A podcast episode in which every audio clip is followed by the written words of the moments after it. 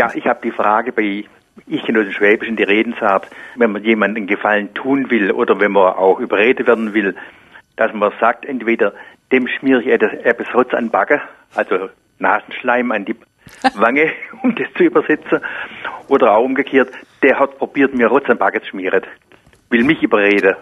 Woher kommt diese Redensart?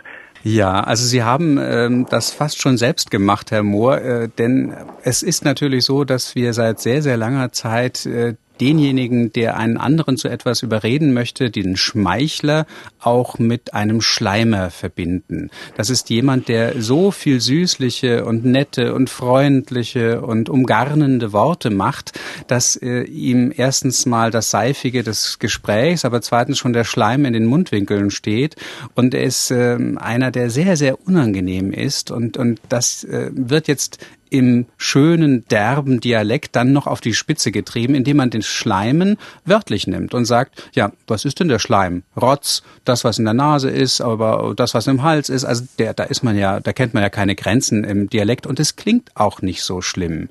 Und äh, das kann dann ganz nett und lustig sogar im entsprechenden Ton sein, aber es kommt direkt von dem Schleimen her, also von demjenigen, der so unterwürfig tut und einen irgendwie dazu zu bringen versucht, dass man das macht, einem goldene Brücke Brücken baut. Das klingt dann viel schöner, aber das mit dem Rotz an der Backe, das ist wundervoll.